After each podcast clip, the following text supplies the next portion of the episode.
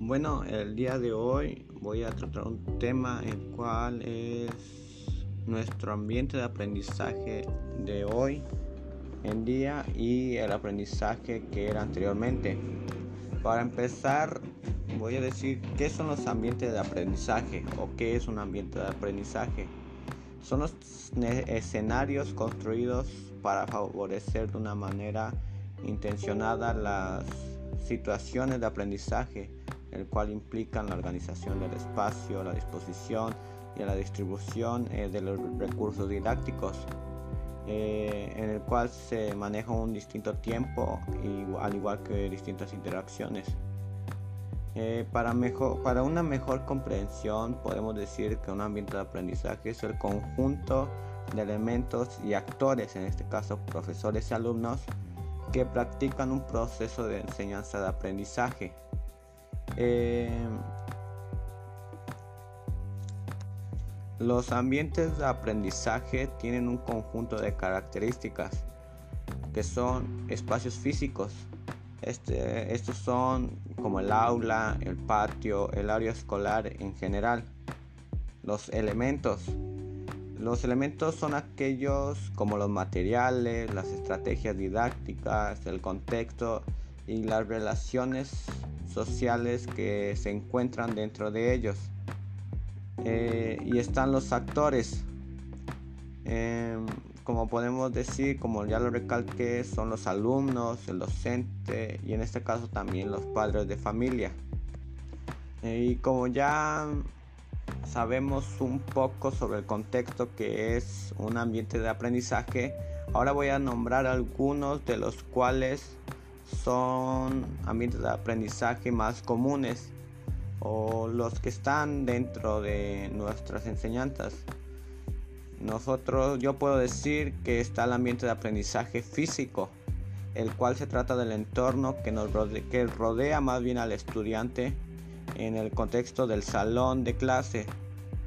En este ambiente existe una interacción entre el docente y el alumno estando presentes en un mismo lugar y en un mismo tiempo.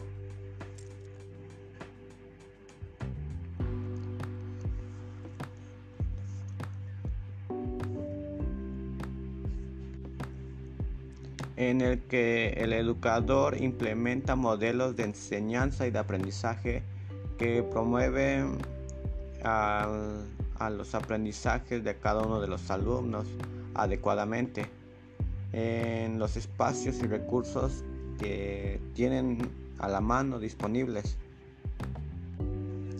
También se encuentra el ambiente virtual. Este es un espacio digital sincrónico y asincrónico en el cual se lleva a cabo un proceso de enseñanza de aprendizaje en el que el profesor debe de ser capaz de identificar a distancia eh, las características y necesidades que tiene cada uno de los estudiantes con el fin de diseñar estrategias y materiales en el que nos ayuden a nuestro aprendizaje autónomo. También está eh, los formales, los ambientes formales. Eso se llevan a cabo mediante sistemas educativos estructurados e institucionalizados Normalmente cada país tiene un sistema educativo compuesto por instituciones tanto políticas como privadas. Eh, esos ambientes son regulados por organizaciones más bien gubernamentales, abarcando distintos niveles, que son desde primaria hasta un nivel universitario. Y el siguiente y último eh, son los ambientes informales. Este es el proceso educativo dura pues toda la vida en el cual una persona adquiere dentro de su carrera conocimientos y habilidades, actitudes y valores en el cual tiene día con día experiencias eh, con su entorno y este tiene una particularidad de que este se puede llevar a cabo fuera de un ámbito escolar y sin el acompañamiento ya de un docente y sin el seguimiento de un plan de estudios. Mm, como ya sabemos a fondo un poco sobre los ambientes de aprendizaje y qué son, eh, me toca decir y recalcar sobre lo que nosotros estamos viviendo en nuestra educación eh, actualmente, ya que tiempos atrás, muchos años atrás, era diferente. Eh, nuestro aprendizaje de, día con día va creciendo como era antes, ya que ahora nosotros tenemos esa posibilidad de tener un dispositivo móvil, una computadora, cualquier dispositivo electrónico en el cual nosotros podemos buscar distintas fuentes de información, libros de internet, em, fuentes didácticas en el cual nosotros podemos este, investigar. Y antes no, antes me contaban mis abuelos y mis familiares que antes era diferente ya que toda la investigación la tenían que hacer por medio de la biblioteca, por libros que se les daba, eh, se los tenían que aprender de memoria la información y pues este antes era una forma de estudiar diferente. Eh, se estudiaba creo que de mejor manera ya que pues los conceptos que aprendías todos los conocimientos te los ibas quedando. Y ahora pues algunos hacemos caso poco caso de eso eh, es diferente ya que por ejemplo nosotros podemos nos dejan una, alguna tarea y nosotros podemos ir a la internet buscar este, lo que nos dejaron copiar pero si nosotros queremos este, salir adelante nosotros pues nos aprendemos esos conceptos, esa definición. Es muy diferente ya que nosotros eh, tenemos clases en línea. Día con día la tecnología va avanzando, salen distintos tipos de tecnología como la webcam en el cual nosotros podemos interactuar desde distancia con nuestros profesores, nuestros compañeros y tener una educación.